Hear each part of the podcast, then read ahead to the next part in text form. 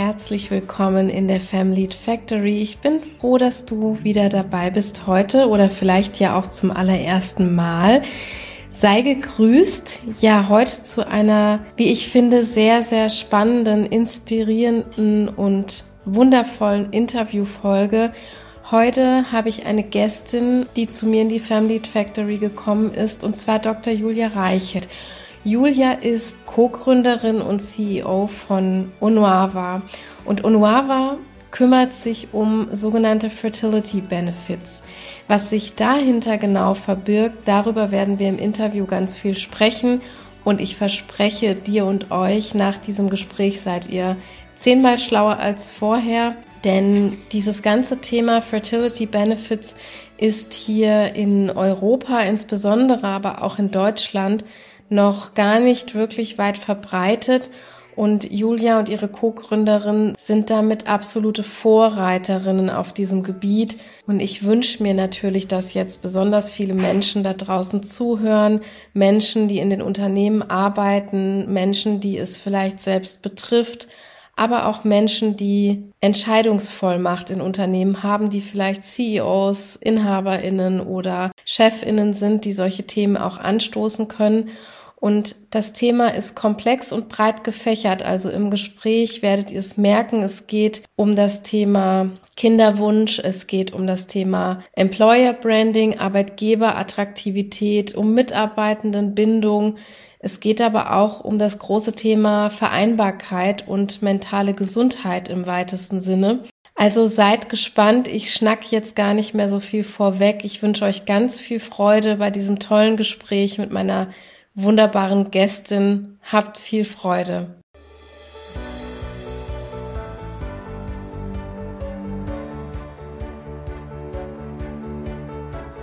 Ja, Julia, es freut mich total, weil wir haben echt lange rumgedoktert, bis wir beide dann doch zu einem finalen Termin gekommen sind. Wir haben es ins alte Jahr noch, äh, im alten Jahr noch begonnen und haben es ins neue Jahr geschleppt. Aber jetzt haben wir uns zusammengefunden. Freut mich total, dass du zugesagt hast, weil ich weiß, dass du unheimlich viel um die Ohren hast gerade. Äh, ja, Silke, du, es freut mich auch unglaublich, hier in deinem Podcast zu sein. Und schön, dass wir es geschafft haben, auch wenn wir es Ende des Jahres dann doch nicht hier hinbekommen haben vor Weihnachten. Aber jetzt, jetzt dafür mit umso mehr neuer Frische im neuen Jahr. Richtig, so ist das. Ja, Julia, alle, die dich noch nicht kennengelernt haben, so wie ich dich natürlich schon kennenlernen durfte, magst du einfach mal ein bisschen was zu deiner Geschichte erzählen? Magst du uns mal mitnehmen, wie du zu der geworden bist? Über deine Gründung sprechen wir gleich noch ausführlichst, aber vielleicht so ein paar Eckpunkte, die dir auch wichtig sind zu deiner Person. Magst du uns mal mit auf die Reise nehmen? Sehr, sehr, sehr gerne. Gut, wo fange ich an? Also ähm, ich komme ursprünglich aus dem Süden Deutschlands, aus Karlsruhe, bin da aufgewachsen, habe dann BWL studiert an der WHU in Koblenz ähm, und dann von dort aus, wie man das damals äh, nicht wenige gemacht haben, bin ich in die Unternehmensberatung gegangen, habe zunächst in Frankfurt als Beraterin gearbeitet, ähm, dann einen klassischen Berater-Promotionsleave gemacht ähm, und bin in der Zeit nach England gezogen. Und habe dann weiterhin als Beraterin in, in, England gearbeitet, viele Jahre in der Finanz- und in der in der Banken, in, also in der Banken- und, und Versicherungsindustrie, ähm, bin dann einen klassischen Move zum Kunden gewechselt ähm, und habe eigentlich so einen, einen ganz klassischen Business-Background, ja, so ein Beratungs- und dann Corporate, später Corporate-Versicherungs-Background. Ich bin während der Pandemie 2020 zurück, aus privaten Gründen zurückgezogen nach nach Deutschland, ähm, wieder in die Heimatstadt Karlsruhe. Also bin da auch jetzt ähm, wieder sozusagen in meiner alten, ähm, in meiner alten Heimat und habe ähm, mich entschieden, aus der, ja, aus der Beratungs- und Corporate-Welt herauszugehen und ein Startup zu gründen. Und da habe ich etwas gemacht, habe ich etwas gegründet, was mir ein absolutes Herzens- oder in einem Bereich, das mir ein absolutes Herzensthema ist, ähm, nämlich im Bereich Kinderwunsch. Und zwar habe ich Onuava gegründet in Heidelberg 2022 ähm, und wir bringen das Thema Fertility und Family Building Benefits in die Dachregion. Mhm. Und für den einen oder anderen würde ich sagen, okay, was ist das jetzt für ein komplexes, komplexes Wort, Fertility und Family Building Benefits? Das, das sind letzten Endes fruchtbarkeitsbezogene ähm, Mitarbeiterunterstützungsmaßnahmen, kann man es ganz, ganz, ganz ja. deutsch sagen. Im Deutschen ist es äh, immer so schön sperrig, ne? Genau, komplett sperrig, ja. Aber die Idee ist eigentlich eine, die kommt aus den, aus den USA und ich habe es dann eben, als ich in Großbritannien gelebt habe, erlebt, äh, wie das herübergeschwappt ist ähm, nach Großbritannien und eben jetzt auch in die, in die Dachregion kommt, ähm, dass Unternehmen ihre Mitarbeitenden auf dem Weg zum Wunschkind unterstützen. Ja, also auch wirklich, also Frauen und Männer wirklich äh, in dieser Lebensphase der Familiengründung, insbesondere dann, wenn es nicht so einfach klappt, ja, wenn man, wenn man reproduktionsmedizinische Unterstützung braucht, wenn sie sie da unterstützen. Das nennt man Fertility und Family Building Benefits. Der Hintergrund, warum mir das ein Herzensthema ist, ähm, und da kommen wir vielleicht zum letzten persönlichen Punkt, den ich noch erwähne. Ich habe drei Kinder, ähm, die ich in England bekommen habe, während ich eben in einem ja, sehr intensiven Job gearbeitet habe, aber durch Kinderwunschbehandlung. Ähm, also habe das selbst erlebt, habe das erlebt, was es heißt, wenn du parallel zu einem intensiven Job machst und auch, ja, welche Belastungen es mit, mit sich bringt und wie viel Unterschied es für jemanden macht, ob der Arbeitgeber einen in der Situation unterstützt. Und das bringe ich, habe ich gegründet und bringe jetzt gemeinsam mit meiner Co-Gründerin Katharina Jung, die ist seit 2023 an Bord, bringen wir jetzt gemeinsam in die Dachregion. Wunderbar. Ich danke dir erstmal für dieses tolle Intro, weil die Menschen können es immer selbst viel, viel besser erzählen, als ich das je erzählen hätte können.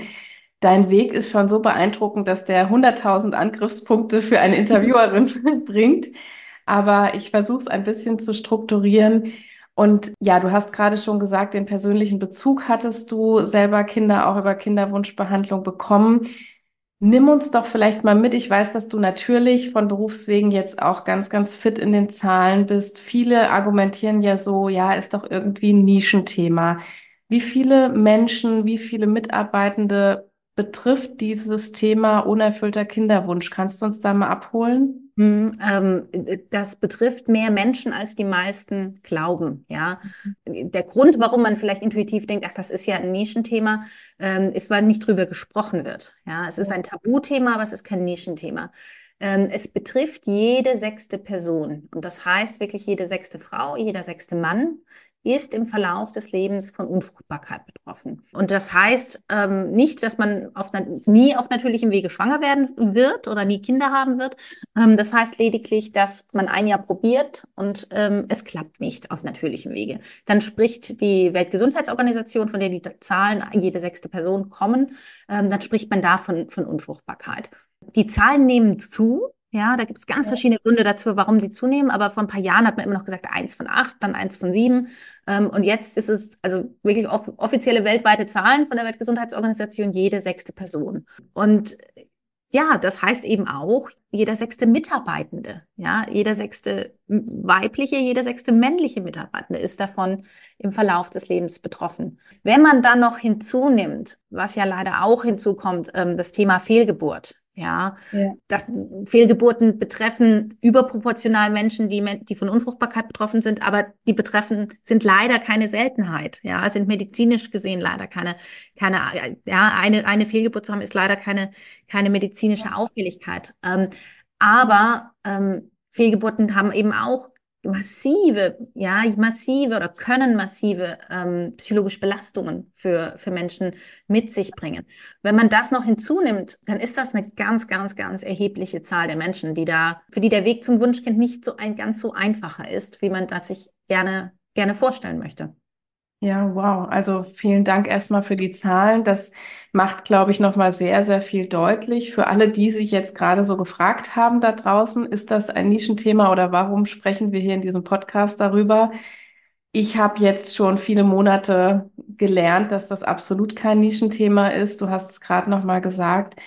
Ja, im Vorgespräch habe ich schon so zu dir gesagt, dass das größte Argument, was euch doch von Geschäftsführenden, von CEOs, von Firmeninhabern wahrscheinlich entgegenschlägt, ist dann wahrscheinlich das prominente Argument, Kinderwunsch ist doch Privatsache. Um was soll ich mich denn jetzt als Chef, als Chefin noch alles kümmern? Hast du das schon mal gehört? Äh, ja, das habe ich schon gehört. ähm, das habe ich durchaus schon gehört.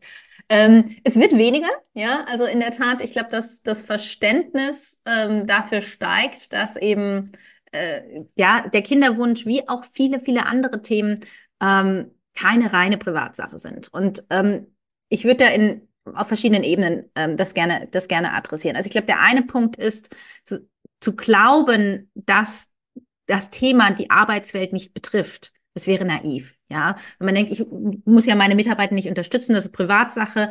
Ähm, also zu glauben, dass wenn jemand einen unerfüllten Kinderwunsch hat und dadurch ähm, emotionale Belastungen, gegebenenfalls Depressionen, ja, ähm, 90 Prozent der Menschen, die von ungewollter Kinderlosigkeit betroffen sind, haben Anzeichen von Depressionen. 48 Prozent ja. sind häufig oder immer depressiv. Zu glauben, ich gebe das morgens um neun ähm, ab und nehme das um fünf Uhr wieder nach Hause, ja, wenn ich von der Arbeit nach Hause gehe. Ähm, und das betrifft mich in der Zeit von neun bis fünf betrifft mich das nicht. Und ich bin ganz normal produktiv weiter. Das wäre ja, das, das, das funktioniert ja nicht. Also es betrifft die Menschen auch heute schon bei der, bei der Arbeit. Es ist, es ist bereits in der Arbeitswelt. Wir bringen es nicht dorthin. Es ist bereits da. Mhm. Frauen, Frauen kündigen, ja, zwölf Prozent aller Frauen kündigen während einer Kinderwunschbehandlung. Äh, 14 Prozent reduzieren wow. die Arbeitszeit. Es ist bereits da. Wow. Ich glaube, der zweite Punkt, ähm, den ich dazu sagen würde, zu diesem Vermischung von Beruf und Privatem, ähm, spätestens seit Corona haben wir gelernt, dass die Bereiche sich nicht so ganz strikt zu trennen sind, wie wir das vielleicht früher immer gedacht haben. Das eine betrifft das andere. Mhm. Und Mitarbeiter, Arbeitnehmer erwarten auch zunehmend, dass sich die Unternehmen, dass ihr Arbeitgeber sich auch um ihr Wohlbefinden, ihr Wohlergehen kümmert. Ja, das in allen Studien wird es gezeigt, dass das zunimmt. Und ähm, dank des Fachkräftemangels und des Arbeitnehmermarktes, den wir haben, können die Mitarbeitenden diese Forderungen auch durchsetzen. Ja, insofern realisieren immer mehr Unternehmen, dass die Themen zum einen nicht so getrennt sind, aber auch es in ihrem Interesse ist, sich dem anzunehmen. Ja. Ja. Ja, absolut. Also es fällt so unter diese Stichworte Ad, ähm, Arbeitgeberattraktivität, Employer Branding auch, ja, dass man das mit aufnimmt, auf jeden Fall in seine Attribute. Vereinbarkeit sind ja sowieso schon große Stichworte, die sich viele Unternehmen auf die Fahne schreiben, aber das ist eben ein Baustein davon. Bis es erstmal zur, zur Familie kommt, die vereint werden müsste mit dem, mit ja. dem Job, äh, ist es eben auch für viele ein Weg. Ja, du hast gerade die krasse Zahl von 12 bis 14 Prozent der Frauen, die kündigen, ähm, genannt. Das war zum Beispiel eine Zahl, die ich jetzt noch nicht so auf dem Schirm hatte. Wie ging es dir denn, wenn ich das fragen darf, während deiner eigenen Kinderwunschbehandlungszeit? Du hast ja bei BCG damals noch gearbeitet, richtig? Ja. Also ja. 14 Jahre warst du ja da, ne? Ja. Insgesamt, was ja, ich glaube, viele wissen einfach ein sehr, sehr, sehr fordernder Bereich ist, so in der Unternehmensberatung überhaupt und im Agentur- und Beratungsbereich. Wie ist es dir denn so gegangen während deiner Zeit? Wie, ich frage das mal so, wie arbeitsfähig warst du denn während dieser mhm. Zeiten? Also ähm, ganz, ganz kurz zu den Zahlen. Sind, also die Statistiken sind 12 Prozent der Frauen kündigen und 14 Prozent mhm. reduzieren die Arbeitszeiten. Also wenn mhm. man beide zusammen betrachtet, sind 26 Prozent, die entweder kündigen oder die Arbeitszeit reduzieren. Das ist, ja, das ist enorm. Ähm, bei mir war das so, ich hatte, ähm, ich sage immer, ich hatte im Rückblick, ich hatte sehr viel Glück. Ja, ich bin, ähm, habe mit 30 die, die Diagnose Unfruchtbarkeit bekommen, ähm, hatte das Glück, dass ich sehr jung war ja, mhm. ähm, und war 31, als ich die Kinderwunschbehandlung begonnen hatte. Da war ich gerade ähm, zu einer zur Projektleiterin befördert worden, kurz davor. Ähm, das war sozusagen meine erste Führungsrolle, ähm, die ich da, die ich da hatte, Leadership-Verantwortung. Und ich sollte in der Tat zwei Wochen nachdem ich die Kinderwunschbehandlung begonnen hatte, nachdem wir das entschieden hatten, ähm, sollte ich auf ein Reiseprojekt gestafft werden. Ja, jemand, der sich mit Beratung auskennt, weiß, Berater sind häufig Montag bis Donnerstag unterwegs. Ich habe damals in London gearbeitet, ähm, hatte typischerweise eigentlich Londoner Projekte, aber jetzt sollte ich gerade mal reisen und ähm, wäre dann nicht eben in London gewesen. Und ich habe meinem, meinem Arbeitgeber damals, der Personalabteilung, dem Staffing damals gesagt, ich kann das Projekt nicht machen. Und ähm, das, äh, das war natürlich eine Diskussion. Ja, du bist gerade frisch zum, zur Projektleiterin befördert worden. Jetzt fragen wir dich, dass du, dass du reisen sollst und du lehnst das Projekt ab. Warum? Ja. Und ich habe da Ausreden erfunden, ähm, habe gelogen, ähm, hab dann gesagt, ich habe medizinische Gründe und muss zu gewissen Terminen hier sein. Aber ich habe mich nicht komfortabel gefühlt, darüber zu reden. Ja, wie so viele. Ähm, das war so eine, eine Herausforderung. Emotional ging es mir in dieser Anfangszeit anfangs eigentlich ganz gut, weil ich dachte, na ja, gut, dann klappt das jetzt nicht natürlich, aber dann machen wir das jetzt eben auf medizinische Art und Weise. Ja, sozusagen das bisher hat ja auch immer alles geklappt, dann wird das jetzt auch klappen. Ja, so ein bisschen so die diese noch ganz optimistisch. Ganz optimistische und äh, bisher hat auch alles funktioniert im Leben, habe ich auch alles unter Kontrolle und das werde ich jetzt auch machen. Da geht es halt nicht der, der eine Weg nicht, dann geht der andere Weg. Ähm, dann bin ich schwanger geworden in der ersten, ähm, im ersten Behandlungszyklus und hatte ähm, leider eine Fehlgeburt. Und ähm, bei mir setzte diese, dieser emotionale Schock, diese wirklich große emotionale Belastung eigentlich erst dann ein. Ja, also ähm, ich hatte bis dahin habe ich gedacht, es funktioniert. Und dann dachte ich, oh mein Gott, ja, es funktioniert nicht. Ja, und könnte äh, irgendwie nicht funktionieren. Also das könnte nicht funktionieren, ja. Was, wenn das jetzt das eine Mal war, wo ich schwanger werde und es nicht wieder klappen wird? Ja. Was, wenn und dann kommen auch die Selbstzweifel, ja. Da kam in der Situation die Frage, habe ich zu viel gearbeitet? Habe ich, hätte ich weniger arbeiten sollen? Wie ah. kriege ich überhaupt die Termine hin? Ähm, also das war eine sehr, sehr, sehr emotional belastende Phase. Ähm, ich habe auch also es gab auch Momente, da habe ich den, ja, also den, in dem ganzen Verlauf, da habe ich den negativen Schwangerschaftstest gemacht und ähm, bin eine Stunde später wieder in, wieder zum Kunden ins Meeting und musste präsentieren. Ja, also das war, das gab schon, wow. mhm. ja, wo du denkst, zu sagen, eigentlich so 100 Prozent, wenn ich ehrlich bin, habe ich nicht funktioniert. Mhm. Ähm, ich habe dann nach der Fehlgeburt habe ich gesagt, ich kann das nicht länger geheim halten, habe es dann meinem Arbeitgeber erzählt, habe gesagt, ich mache eine Kinderwunschbehandlung und ich muss meine Arbeitszeit reduzieren. Ich muss auf 80 Prozent gehen. Und ich hatte Glück, ich habe damals sehr, sehr viel positive Unterstützung erfahren von meinem Arbeitgeber. Ähm, finanzielle Unterstützung in der Form, wie es das heute als Fertility Benefits gab es das damals leider noch nicht. Ja, das war 2010, 2011. Mhm. Ähm, das Konzept kam erst später. Insofern hatte ich da nicht den Genuss. Ähm, aber ich habe die die emotionale Unterstützung gehabt. Also es war dann vollkommen klar, ich mache keine Reiseprojekte. Es war klar, ich werde ja lokal in London gestafft und ähm, auch okay. zwischenmenschlich habe ich entsprechende Unterstützung erfahren.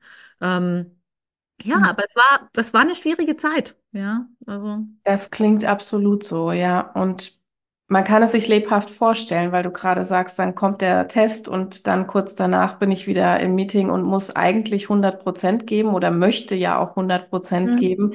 Was für ein emotionaler Druck. Kannst du dich noch so zurückerinnern, was du befürchtet hast? Du hast ja gesagt, im ersten Anlauf hast du es geheim gehalten, auch die wahren Gründe für deine Reiseunfähigkeit mitzuteilen.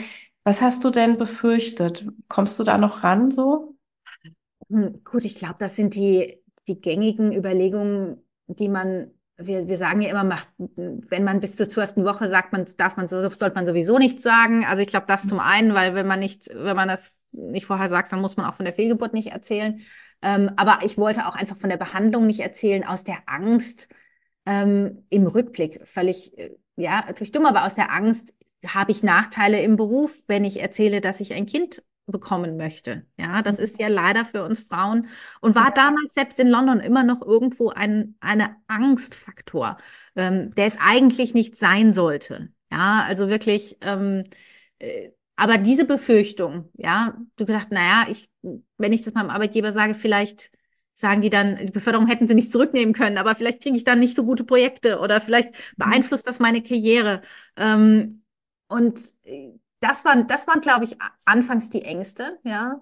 Ähm, auch ein bisschen natürlich das Thema Tabu, ja. Das ist nicht, es ist kein, äh, man, man hat sich damals irgendwo auch völlig fälschlicherweise dafür geschämt, ja. Deswegen denkst ich, mein Körper funktioniert nicht und ich brauche jetzt Hilfe. Ähm, ich habe damals nicht gewusst, wie häufig das ist, ja. Also ich war, ähm, ich hatte niemanden im Freundeskreis, der da drüber gesprochen hat. Ich habe später, erst sehr viele Jahre dann später darüber gesprochen und auch über meine Fehlgeburt gesprochen ähm, und eigentlich erst dann erfahren, wie viele es im, im Umfeld auch betrifft. Ähm, ja. Aber das, das wusste ich damals nicht, ja.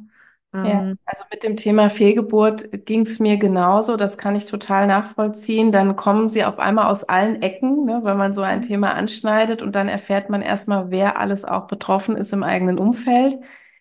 Ähm, ja, das, Ich finde es deshalb so wichtig, das nochmal so zu sagen und Revue passieren zu lassen, weil ich mir denken kann, dass da draußen heute immer noch so, so viele Frauen und auch Männer sitzen, die eben diese Tabus im Kopf haben oder die diese ja, Stigmatisierungsempfindung vielleicht im Kopf haben. Und dafür brichst du ja irgendwo auch eine Lanze mit deinem Unternehmen, ähm, das in die Sichtbarkeit zu bringen, ne, darüber zu reden, mehr einen offenen Dialog zu führen und sogar jetzt auch in die Unternehmen reinzugehen was ich großartig finde, weil man sieht eben ja allein an den Hard Facts, wie viele Menschen das betrifft. Du hast es eben noch mal gesagt. Ja, und magst du uns mal mitnehmen? Erklär doch mal bitte allen, die jetzt auch noch nie, nie, nie Berührungspunkte mit Fertility Benefits hatten, wie funktioniert Onuava? Also wie macht ihr das in den Unternehmen? Was ist genau euer Angebot? Wie ist so der Weg? Ja, sehr gerne. Ähm, also wir haben wir sprechen immer von drei Säulen, die wir, die wir haben. Ja, ähm, und im Prinzip kannst du sagen, ich habe das, das Angebot gebaut, was ich damals gerne gehabt hätte, ja, in gewisser Weise. Und ähm, ich glaube, der erste Punkt ist Information. Ja, du hast in dieser Situation einen unglaublichen Informationsbedarf. Ja, ähm, ich habe damals äh, an, in den Abendstunden Stunden verbracht zu recherchieren, woran könnte es liegen, was kann ich noch tun. Ähm, ja, Dr. Google befragt. Ja, ähm, zur Optimierung. Also du hast einen Informationsbedarf.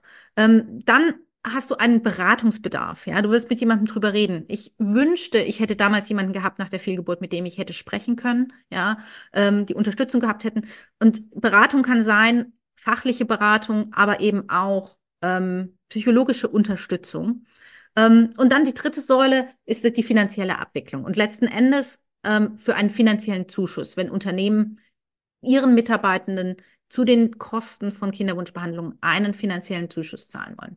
Mhm. Und wir bilden bei Onuava letzten Endes die drei Bereiche ab. Das heißt, wir haben eine, eine Plattformlösung, ähm, auf die immer alle Mitarbeitenden eines Unternehmens Zugriff haben, also unseres Kunden Zugriff haben. Kunden sind unsere, die Unternehmen sind unsere Kunden, ja, deren Mitarbeitende sind unsere Mitglieder. Ähm, und alle Mitglieder, alle Mitarbeitenden des Unternehmens haben Zugriff auf die Plattform und können sich dort zu allen Themen von natürlicher Fruchtbarkeitsoptimierung über woran kann es liegen, was sind Kinderwunschbehandlungen, ähm, was ist Social Freezing, wie funktioniert das, ähm, aber auch rechtlicher Rahmen und gegebenenfalls der Abschied vom Kinderwunsch oder eben die Fehlgeburt. Ähm, und jetzt seit neuestem auch das Thema Schwangerschaftsbegleitung und Geburtsvorbereitung mit der Hilfe von Hebammen, ähm, können sich zu all den Themen informieren und beraten lassen. Ja, und das ist alleine das ist schon ein unglaublicher, ja, ein unglaublicher Benefit, ähm, der Mitarbeitern schon sehr viel hilft. Ähm, natürlich möchte ich das Unternehmen dann auch weitergehen und sagen, sie übernehmen einen finanziellen Anteil oder nehmen bezuschussen die Selbstkosten ähm, von Kinderwunschbehandlung und dann übernehmen wir anonym die finanzielle Abwicklung. Mhm. Ähm, das sind so die drei, die drei Bausteine.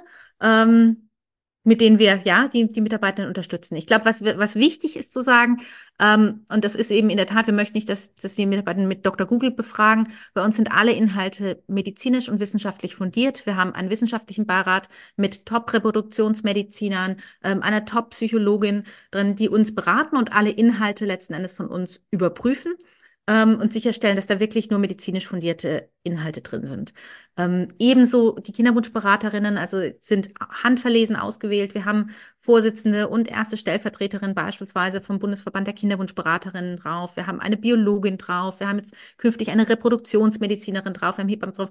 Ähm, die sind wirklich alle top qualifiziert ähm, und wir sind da auch sehr ähm, behutsam in Anführungszeichen, dass wir wirklich da die Top Top-Personen auswählen, mit denen wir arbeiten, ähm, weil es, ich weiß, und das ist vielleicht auch so ein bisschen der Hintergrund meiner eigenen Geschichte, ich weiß, wie verletzlich man und empfänglich man ist da für unseriöse Angebote. Und die gibt es leider zuhauf. Ja, ähm, also hättest du mir damals gesagt, Julia, wenn du jetzt nackig durch den Hyde Park rennst, ja, der Park in London, dann wirst du schwanger, dann hätte ich das getan. Ja, ähm, und ich habe selbst Verzweiflung auch, ne? Also das kennen wir ja auch aus anderen vulnerablen Zeiten, wenn man so verzweifelt ist, dass man den letzten Grashalm eigentlich dann auch greift, ne? Und da gibt's aber, wie du schon sagst, ja sehr, sehr, sehr viel Scharlatanerie auch in dem Bereich. Ich war in, in, auf der Harley Street in London, dann bei einem Arzt, der wollte da noch mein Menstruationsblut nach Griechenland schicken, um das analysieren, ob da noch irgendwelche versteckten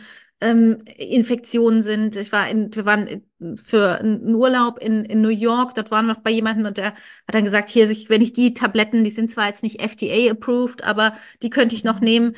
Ähm, und das habe ich dann alles nicht gemacht, ja, aber äh, selbst ich als extremst rationaler Mensch eigentlich, ja, mit, mit guter Ausbildung war da wirklich empfänglich für sowas, wo ich dann ich dachte, okay, jetzt vielleicht doch. Und mhm. da will ich eben, das ist wirklich uns wichtig, dass wir da ähm, eben die, die Frauen und Männer, die durch diese Phase durchgehen, optimal medizinisch fundiert unterstützen. Ja, das finde ich nochmal eine ganz wichtige Sache auf jeden Fall auch. Ja, ihr habt ein tolles Angebot geschaffen, was wirklich sich ganzheitlich anhört, wie du schon sagst, die mhm. drei Säulen. Man kann mit euch da durchgehen. Und wie du mir im Vorgespräch erklärt hast, ist es für die Firmen auch erstmal so, dass sie entweder oder machen können. Ne? Sie können sagen, entweder ich stelle meinen Mitarbeitenden nur in Anführungsstrichen das äh, Informationsangebot zur Verfügung, die Plattform, wir docken uns an Onuava an und sie können aber auch weitergehen und können sagen, wir machen wirklich finanzielle Benefits draus. Magst du noch mal kurz was erklären, weil das ist, glaube ich, auch eine sehr häufige Frage, ne? wie das mit der Anonymität ist, wie das aussieht, weil Mitarbeitende wahrscheinlich, das ist die, die größte Angst, die viele haben, oh je, wenn ich da eine Kinderwunschbehandlung mache und ich möchte nicht, dass mein Chef, meine Chefin, mein Abteilungsleiter jetzt weiß, was ich da alles mache. Wie funktioniert das? Kannst du dazu noch ein paar Worte sagen? Ja, also das Thema Anonymität ist uns ganz, ist uns ganz wichtig, ja, weil du, ja, wie du, wie wir eingangs, eingangs diskutiert haben und wie du gesagt hattest, das ist ein Tabuthema, über das wird nicht gesprochen und ähm, ich möchte natürlich, dass in den Unternehmen eine, eine offene Kultur herrscht und man dazu kommt, dass man darüber sprechen kann, aber vielfach möchten das Mitarbeitende aus verständlichen Gründen noch nicht. Ähm, und deshalb ist uns das ein sehr wichtiges Thema. Ähm, deshalb bekommen bei uns immer alle Mitarbeitenden unabhängig von Familienstand, von Alter, von Geschlecht, alle Mitarbeitenden einen Zugang, sodass man nicht unterscheidet und man nicht sagen muss, ich hätte jetzt gerne einen Zugang zur Plattform, könnt ihr mich jetzt freischalten. Mhm. Können, haben alle immer einen Zugang und können sich anonym beraten lassen und informieren und beraten lassen. Die Unternehmen bekommen von uns dann ähm, einen, eine Übersicht darüber, wie die Nutzung stattgefunden hat, aber in anonymisierter Form. Ja, also das sind Statistiken, was sind jetzt die, die wichtigsten Themen gewesen, die Anzahlgespräche ähm, etc. Aber sie kommen nicht gesagt, es war jetzt die Person A oder die Person B. Das ist ein extrem, ja, ist ein extrem wichtiges Thema. Ähm, der zweite Punkt, du sagtest, ja, man kann das modular sozusagen aufbauen. Also zum einen in der Tat Beratung und Information. Das ist, wir nennen das sozusagen unser Einstieg in Anführungszeichen. Und das ist für viele Unternehmen ein eine gute Möglichkeit, um sich an das Thema heranzutasten. Ja, ja. Ähm, gerade also im 2023 hatten wir in der Tat sehr prominent ähm, Unternehmen, die jetzt auch gesagt haben, nein, wir bezuschussen das jetzt auch finanziell. Also ähm, die Unternehmensberatung Carney hat das sehr prominent gemacht. Ähm, die bezahlen bis zu 40.000 Euro Zuschuss zu ähm, Kinderwunschbehandlungen.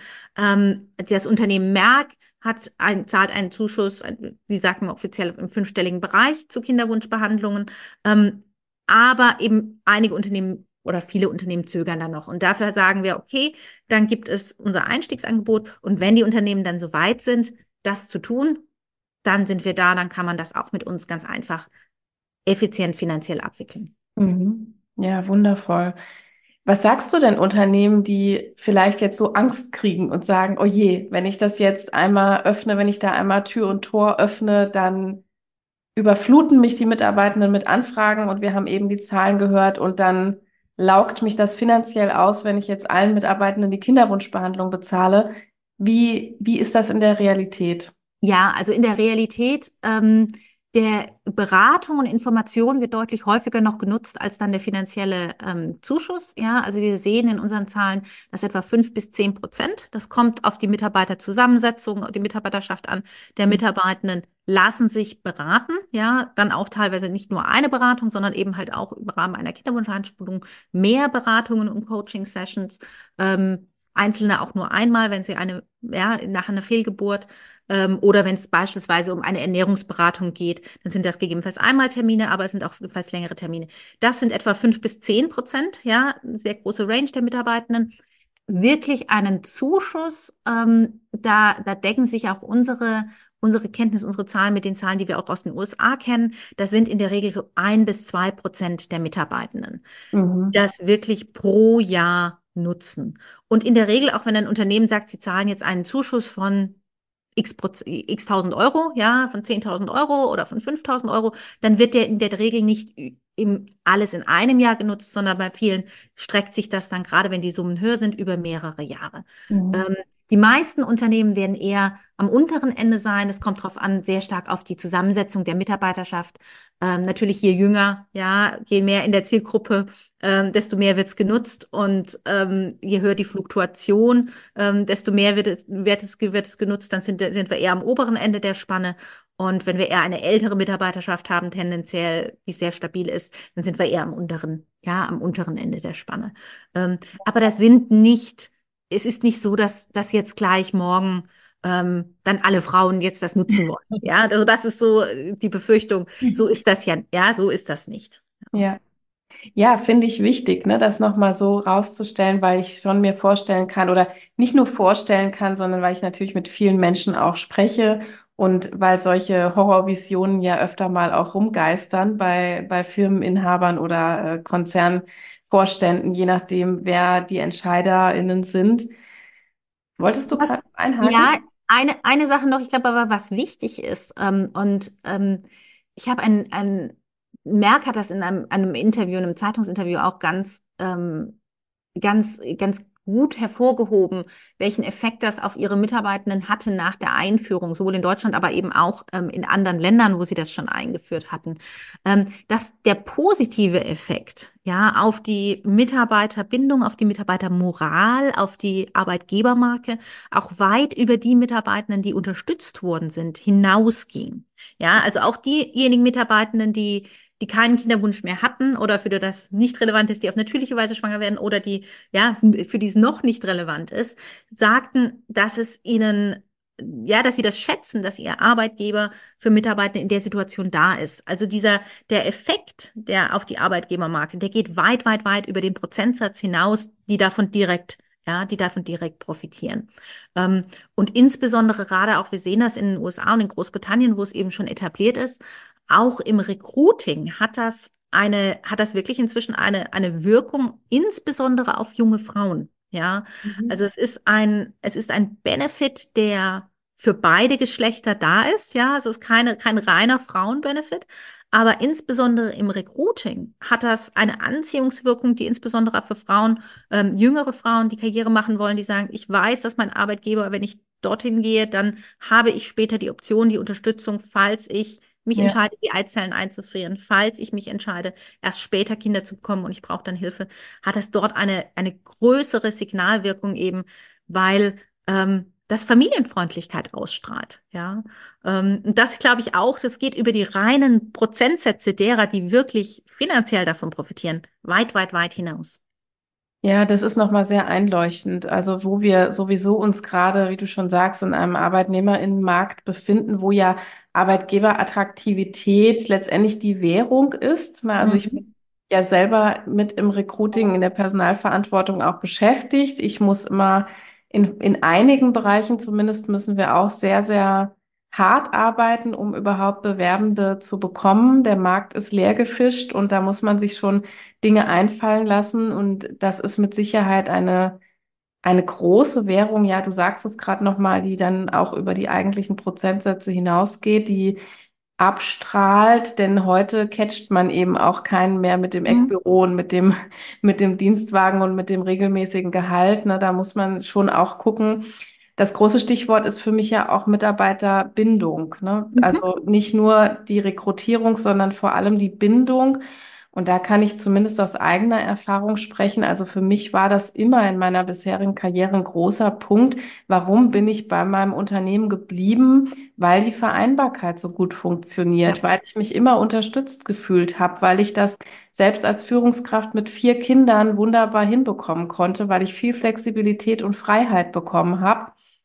Deshalb bin ich noch da. Ne? Und das wäre ja auch so ein Punkt, wenn man merkt, in dieser sensiblen Phase unterstützt worden zu sein, dann ist das ganz, ganz entscheidend, da zu bleiben. Ja, 100, 100 Prozent, ja, absolut, ja. Also ich, kann es aus eigener Erfahrung sagen, meine Loyalität hatte sich damals massiv erhöht, ja, gegenüber meinem, meinem Arbeitgeber. Ich war, war natürlich unendlich dankbar. Ich habe keine finanzielle Unterstützung gehabt, wie gesagt, aber eben auch ähm, die, die ja, die, die emotionale beziehungsweise die, die Unterstützung in Form von, ja, informellem Support von, von Vorgesetzten und von, von HR. Ähm, und das ist genau, genau wie du sagst, ja, wenn wir, ähm, Fertility Benefits sind dann häufig nur ein Baustein eigentlich in einem weiteren Programm der Vereinbarkeitsförderung, ja. Ähm, es ist ja in der Regel sind das die Unternehmen, die ohnehin schon in, irgendwo offener für vereinbarkeitsfördernde Maßnahmen, für flexibles Arbeiten sind, die dann in dem Bereich auch unterstützen. Und das in Kombination, ja, wenn der, wenn der Arbeitgeber sagt, ja, ich erkenne an, ihr habt gewisse Lebensphasen, in denen ich euch unterstützen muss, sei es der Kinderwunsch, sei es, wenn die Kinder da sind, sei es die Pflege der Angehörigen. Ähm, und in den Phasen unterstütze ich euch, sei es durch Flexibilität, aber eben auch durch gezielte Programme und Beratung, ähm, dann dann bin ich unglaub, ja, ungleich dankbarer, ähm, loyaler ähm, und, und bleibe länger. Das, also das, auch das zeigt sich in Studien, ähm, dass das ganz klar, ganz klar so ist.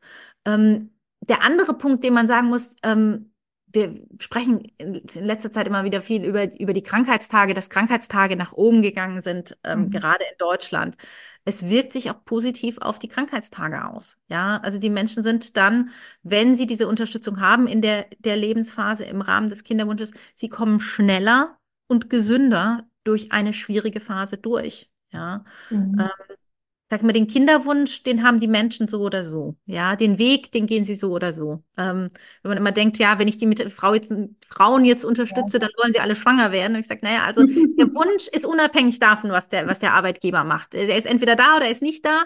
Das hat, das hat damit nichts zu tun. Aber die, was, was ein Unterschied ist, ist die Frage, wie unterstützt der Arbeitgeber einen in der Phase?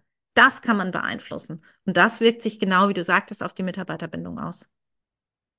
Ja, nochmal total wichtig, auch obwohl es so offensichtlich ist, aber das nochmal so zu sagen, dass der Wunsch einfach da ist und dass du hast es ja ganz zu Anfang auch gesagt und da haben wir auch eine große Schnittmenge. Ich breche ja hier eine Lanze für die Entstigmatisierung mentaler Erkrankungen und auch da haben wir dasselbe Problem, dass man immer so denkt, ja, jemand hat eine psychische Erkrankung und es ist irgendwie Privatsache und es gibt der morgens am Garderobenhaken äh, zu Hause, lässt er das hängen. Natürlich lässt er oder sie das nicht hängen, wie den Kinderwunsch auch nicht. Du hast es gesagt, man bringt es mit ins Unternehmen. Und ja, ich denke, das ist wirklich, wenn man dir so zuhört, ein komplexes, weites Feld und wirklich ein Baustein der Vereinbarkeit. Du hast gerade die pflegenden Angehörigen angesprochen. Da geht's weiter. Ne? Auch da haben wir viel über diese, über diesen Pflegeurlaub. Ich hoffe, ich sage das jetzt richtig. Pflegefreistellung äh, heißt es, glaube ich diese paar Tage, die man da ja letztendlich nur bekommt. Und wenn da noch mehr Unterstützung drin wäre, bin ich auch überzeugt davon, dass Menschen vielleicht den Job nicht so sehr reduzieren müssten, vielleicht nicht so sehr krank würden über die Pflegephase hinaus. Also das ist so ein zweiter großer Baustein, wo wir, glaube ich, Nachholbedarf haben. Ja. Was mich noch so interessiert, sind noch zwei Dinge. Ich muss ein bisschen auf die Uhr gucken. Auch du hast noch. Wir könnten ewig sprechen. genau, das ist leider immer mein Manko bei den Podcast-Gästen, dass die so interessant und spannend sind. Aber ich weiß, du hast auch noch Anschlusstermine. Ähm, zwei Fragen interessieren mich noch. Das eine ist, ähm, ich, ich bin ganz viel betraut, gerade mit dem Thema mentale Gesundheit und Menopause. Ja. Und ich weiß, dass in Großbritannien auch dieses Thema Menopause ganz vorne mit dabei ist. Du bist eine Insiderin, du hast lange in London gelebt. Warum ist das so? Was hast du für einen Eindruck? Warum sind diese Themen in Großbritannien so viel weiter, als die in Deutschland sind? Warum sind wir da weiter? Also in der Tat, wir sind in, in Großbritannien, ich will nicht sagen, wir sind mit dem Thema Fertility durch. Also das, das sind wir nicht, ja, aber ähm, und momentan wird ganz ganz groß das Thema Menopause diskutiert. Ähm, mhm. das ist auch was, was wir mit Onuava auf dem Schirm haben, absolut. Ja, also das ist ein, ähm, das gehört zur Reproduktionsmedizin dazu, ähm, das Thema Menopause. Ja. Ähm, und auch da wird es jetzt, ohne zu viel zu vorwegzunehmen, wird es Ankündigungen in, ähm, in einiger Zeit geben. Oh, Julia, wir bleiben in Kontakt. da, da will ich nicht zu viel vorwegnehmen.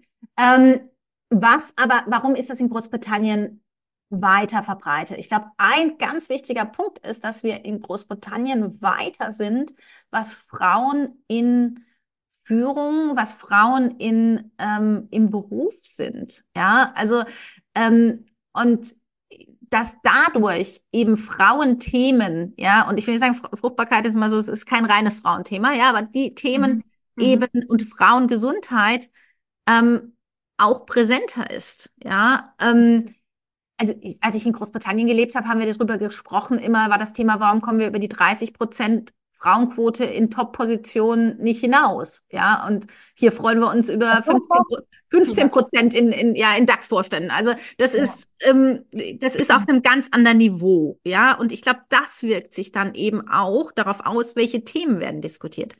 Ich war 2019, ja, das ist jetzt fünf Jahre her, als ich in der Versicherung in ähm, in London Versicherung und Asset Manager, Lebensversicherung und Asset Manager war.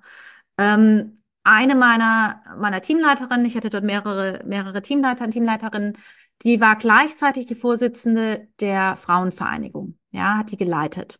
Und die Frauenvereinigung hat damals, wir haben ein Thema, oder sie hat das Thema eingebracht, in den Vorstand eine Menopause Policy einzubringen, ja. ja. Darüber, wie die Frauen, und das war, also ich will der Versicherungsindustrie nicht zu nahe treten, aber es war die Versicherungsindustrie, das ist nicht die ultra fortschrittlichste Industrie. Ja? Das ist ein konservatives mhm. Unternehmen immer noch gewesen. Und das war vor fünf Jahren. Ja, und wir haben eine Policy eingebracht, wie wir Frauen in der Menopause im Beruf besser unterstützen können. Ähm, also wir sind da um ein Vielfaches weiter ähm, dort. Und ich glaube, ja, wie ich, wie ich gesagt hatte, ich glaube, der, die Tatsache, dass wir insgesamt bei Frauenthemen weiter sind, hat, wirkt sich dann oder hat sich früher auf die Arbeitswelt ausgewirkt. Das wird ja. aber kommen. Das ja. ist nochmal spannend, aber diesen, diesen Rückschluss auch nochmal zu ziehen, weil das macht natürlich absolut Sinn, ähm, dass da einfach andere Themen, also ohne das böse zu meinen oder ohne das jetzt ungerechtmäßig zu gendern, aber dieses Thema ist natürlich bei, bei weiblichen Leaderinnen einfach mehr im Bewusstsein, vielleicht ja. weil sie selbst auch physiologisch selbst durch diese Themen durchgehen und sie dann auch im Unternehmen natürlich adressieren und positionieren. Das macht absolut Sinn. Und ich ja, kann ich glaube ganz auch, einfach, ganz ja. kommt. Wenn, wenn wir im Vorstand, ist, jetzt, jetzt, jetzt werde ich wieder emotional, jetzt hast du mich aufgeweckt mit eurem emotionalen Thema, aber wenn ich in einem Vorstand 30 Prozent Frauen habe, die Ende 40, Anfang 50 gegebenenfalls altersmäßig sind, ja, ja. dann diskutiere ich dort eher eine Menopause Policy und habe dort ein offeneres Ohr, als wenn ich die erste Frau im Vorstand gerade mal befördert habe, ja, nach langem Ringen. Ähm, die wird sich vielleicht nicht als ihr erstes Thema Menopause auf ihre, auf ihre Agenda schreiben lassen. Und insofern ist das wirklich, also in gewisser Weise ist die Tatsache, dass wir Frauen in Führung voranbringen, äh, das ist ein bisschen, ist ein bisschen Henne und Ei, ja. Die Frau, wir bringen Frauen in Führung vor, voran, dann kommen die Frauenthemen mehr in den Vordergrund aber gleichzeitig müssen wir die Frauenthemen in den Vordergrund bringen, damit wir mehr Frauen in Führung haben.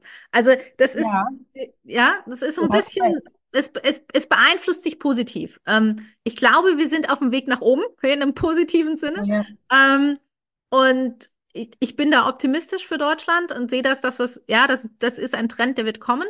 Ähm, aber wir müssen, ja, wir, wir haben da noch ein, wir haben da noch ein Stückchen vor uns. Ja, das darf ja auch so sein. Ich finde natürlich, gute Weichen sind gestellt und du bist ein ganz großer Teil davon, auf jeden Fall in Deutschland. So viele gibt's ja noch nicht, die sich diesem Thema verschrieben haben.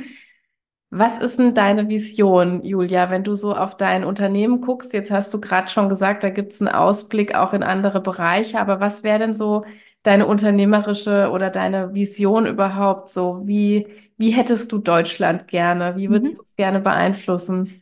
Ja, ich sage immer, wir sind fünf Jahre, vielleicht sogar ein Tick mehr als fünf Jahre, wenn ich jetzt gerade Menopause Policy sage, aber wir sind fünf Jahre hinter UK bei, bei Fertility Benefits. Ähm, in UK stehen wir jetzt bei 17 Prozent. Ähm, ich möchte, dass wir das in Deutsch, in der Dachregion, in Deutschland und in der Dachregion gesamthaft ähm, in fünf Jahren auch bei den Prozentsätzen sind der Unternehmen, die ihre Mitarbeitenden unterstützen. Ich glaube, mhm. das ist ein, das ist ein erklärtes Ziel und das voranzutreiben. Ja, ähm, für uns als Onuava ähm, ja, wir, wir sind da der treibende, der treibende Faktor und ich möchte, dass wir letzten Endes in der Dachregion der etablierte Player sind für, ähm, für Unternehmen, die Unternehmen unterstützen, ja, und somit eine Großzahl ihrer Mitarbeitenden ähm, künftig besser in dieser schwierigen Lebensphase der Kinder, der kind, des Kinderwunsches ähm, unterstützt werden. Ich glaube, das ist so das Ding. Und das Langfristziel, ja, ich sage immer, meine Vision ist, dass es keine ungewollte Kinderlosigkeit mehr gibt. Ja, weil wir zum einen durch bessere Aufklärung früher ähm, darüber informiert haben, das Bewusstsein schaffen und durch besseren Zugang zu reproduktionsmedizinischer Unterstützung, durch bessere, ja, emotionale Begleitung in der Zeit, ähm, das Thema besser, die, die Mitarbeiter besser unterstützen und es keine ungewollte Kinderlosigkeit mehr gibt. Ja, dem kann ich ja gar nichts mehr hinzufügen. Ich habe nur gerade gemerkt, dass wir denselben Weg gehen, will ich es mal nennen. Also ich habe jüngst noch eine Studie gelesen, äh, ich glaube, Deloitte hat das veröffentlicht, dass 25 Prozent der Unternehmen die Menschen in mentale Gesundheitsprävention mittlerweile unterstützen. Das ist also, man kann jetzt sagen, nur ein Viertel, aber ich sage, es ist immerhin ein Viertel. Aber da haben wir auch noch einen weiten Weg zu gehen, weil ich denke, auch da ist die Prävention eigentlich für alle wichtig. Aber da sind wir beim 25 Prozent. Du sagst gerade 17 Prozent wäre toll, wenn wir das in der Dachregion schaffen würden. Äh, ich würde mir auch da wünschen, dass es noch viel, viel mehr wird. Aber das ist ja erstmal ein Meilenstein. Äh, die fünf Jahre muss man ja erstmal aufholen, die andere Länder da voran sind. Aber ich bin auch guter Dinge, weil einfach mittlerweile ganz, ganz viel passiert. Ich glaube, das geht dir ja auch so. Ja. Ihr habt den Gründerpreis gewonnen. Das mhm. möchte ich hier auch nicht ungenannt lassen, weil es gerade vor diesem Hintergrund auch total ja nochmal symbolisiert und signalisiert, das kommt an, was ihr da macht. Ne? Ja. Also, ja, also ja, wir haben in, Heidel in Heidelberg den Gründungspreis gewonnen. Ähm, das war das erste Mal, dass er ausgeschrieben war. Ja. Und ähm, ja, war das war, also für uns, das war im Jahr 2023, das war ein unglaublicher ähm, Boost in Anführungszeichen. Ähm, das war eine unglaubliches positive Resonanz und für uns ähm, Motivation und gewisserweise auch Bestätigung, dass sich unser, unser Engagement auszahlt und ähm, dass wir mit dem Thema wirklich ein Thema ähm, angehen, das ähm, sowohl von den Investoren, die in der Jury waren, als auch von ja, den, äh, den Wirtschaftsvertretern gesehen wurde. Ähm, und das, also für uns war das, war das ein, also ein überwältigendes, ja, ein überwältigender der Gewinn und ähm, haben da ganz, ganz, ganz viel Energie rausgezogen. Ähm, das glaube ich dir, das glaube ich dir. Das hat man auch deinen, deinen Posts angemerkt und was, dass das richtig nochmal so einen Boost gegeben hat. Das kann ich mir auch vorstellen, weil ja vom, zum ersten Mal zumindest von der großen Öffentlichkeit auch gespiegelt wird, ja, ihr seid da am richtigen Thema und wir fördern das, wir sehen das und wir belegen das sogar mit einem Preis. Also das ist ein absolut großer Fortschritt, weil ja auch das Thema, nicht nur eure Firma, sondern auch das Thema dadurch nochmal eine große Aufmerksamkeit auch im Netz bekommen hat und überhaupt. Also da äh, beglückwünsche ich euch im Nachhinein noch ganz doll dazu. Vor allem habt ihr den ja schnell bekommen. Ne? Ich meine, ihr habt 22 gegründet, glaube ich, und 23 mhm. direkt diesen Heidelberger Gründungspreis bekommen. Und da kann man zu Recht ja total stolz drauf sein. Das, das waren wir auch, ein wenig zumindest. Ja. ja, wundervoll. Also ich danke dir ganz, ganz sehr, dass du da warst, Julia, dass du aufgeklärt hast zum einen, aber auch, dass du so offen deine eigene Geschichte auch eingebracht hast. Das ist nicht selbstverständlich.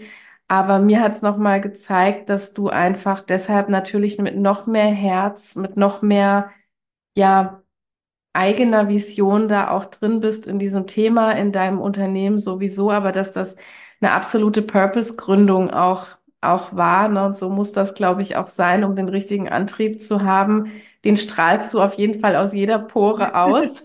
ja. Die ZuhörerInnen können dich jetzt nur hören, in Anführungsstrichen. Ich kann dich auch sehen und ich sehe dich aber immer strahlen, wenn du von deinen Herzensthemen sprichst und das, das kommt total rüber. die ganze Energie kannst du, glaube ich, auch gebrauchen, die nächsten Jahre, die ihr jetzt noch weitergeht in dem Thema. Ich finde Onuava einfach toll, weil das ein dauerhaftes Angebot ist. Also es gibt ja sehr, sehr viel, was auch so in die Unternehmen getragen wird, aber es ist eben dauerhaft da und nicht so eine Eintagsfliege wie wir halten jetzt mal einen Vortrag über XY. Und ähm, ja, deswegen glaube ich, dass es ein ganz bereicherndes Angebot ist für alle Unternehmen, die sich da für interessieren und begeistern können. Danke, dass du uns das vorgestellt hast. Vielen, vielen lieben Dank, Silke, dass ich da sein durfte. Und es hat mir unglaublich viel Spaß gemacht, äh, mich mit dir auszutauschen und den Hörerinnen und Hörern so ein kleines bisschen Einblick, ähm, zum einen meine persönliche Geschichte, aber eben auch in unser Unternehmen, unsere Vision zu geben. Ja, absolut. Und für unser Schnittmengenthema Menopause, wir bleiben in Kontakt. werden wir, werden wir definitiv. Mach's gut, liebe Julia. Danke dir.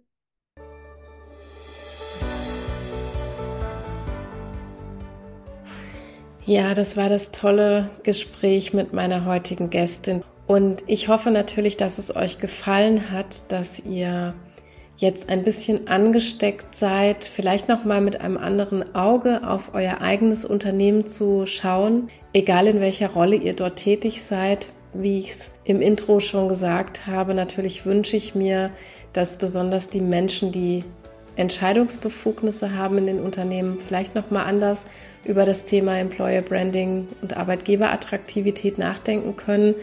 Wir haben jetzt ganz viel darüber gehört, wie können Mitarbeitende unterstützt werden? Was wünschen sich Mitarbeitende aber auch vielleicht in dieser besonderen Lebensphase der Familiengründung? Ich für meinen Teil fand es ein unglaublich inspirierendes und auch spannendes Gespräch. Ich lerne immer gern Neues dazu und ich hatte das Gefühl, in den Gesprächen, die ich bisher mit Julia hatte, konnte ich ganz viel Neues dazu lernen und auch meinen Horizont noch mal viel weiter aufmachen.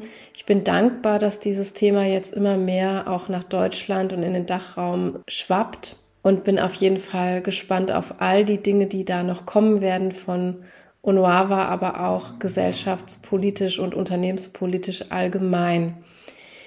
Ja, wenn dir gefallen hat, was du heute gehört hast oder vielleicht auch in den anderen Folgen schon gehört hast, dann freue ich mich ganz besonders, wenn du den Podcast bewertest, wenn du dir die paar Sekündchen Zeit nimmst, am Ende in deiner Podcast-App noch ein paar Sterne zu verteilen. Du kannst die Folgen oder den Podcast natürlich auch in deinem Netzwerk streuen. Das geht sehr einfach, wenn du auf Teilen klickst. Freue mich auch immer, wenn der ein oder die andere mal rezensiert, in Worten was beschreibt oder schon ein paar Mal habe ich jetzt auch gesehen, dass jemand über den Podcast oder über die Episoden in den sozialen Netzwerken, zum Beispiel bei LinkedIn, geschrieben hat. Das freut mich wahnsinnig, weil es darüber natürlich noch einem größeren Publikum zugänglich wird und dadurch immer mir deutlich wird, dass ich diese Episoden hier nicht umsonst produziere und aufnehme, sondern dass die auch dort andocken, wo sie gebraucht werden. Ganz herzlichen Dank auch an die Community dafür, dass ihr das immer so fleißig macht und mich immer wieder bestärkt. Also immer wieder, wenn man an dem Thema dran ist und vielleicht kurz vorm Aufgeben ist, dann kriege ich wieder irgendwie aus dem Universum ein paar tolle Rückmeldungen, so dass ich doch dabei bleibe. Und ja, mein herzlicher Dank geht raus auf jeden Fall an euch, auch an alle die, die jetzt schon über 100 Folgen hier bei der Stange geblieben sind. Nun bleibt mir nur euch eine wunderschöne Restwoche zu wünschen, so wie immer. Ich habe gehört, in manchen Bundesländern gibt es bald Faschingsferien. Die gibt es hier bei uns in Hessen nicht. Wir hatten dafür drei Wochen an Weihnachten und haben drei Wochen an Ostern. Wir haben dazwischen nichts mehr, aber ich weiß, einige von euch haben jetzt noch mal frei. Macht euch eine schöne närrische Zeit und wir hören uns hoffentlich dann auch am kommenden Montag, dem Rosenmontag wieder hier in der Family Factory. Mal gucken, über was wir dann sprechen. Bis bald. Tschüss.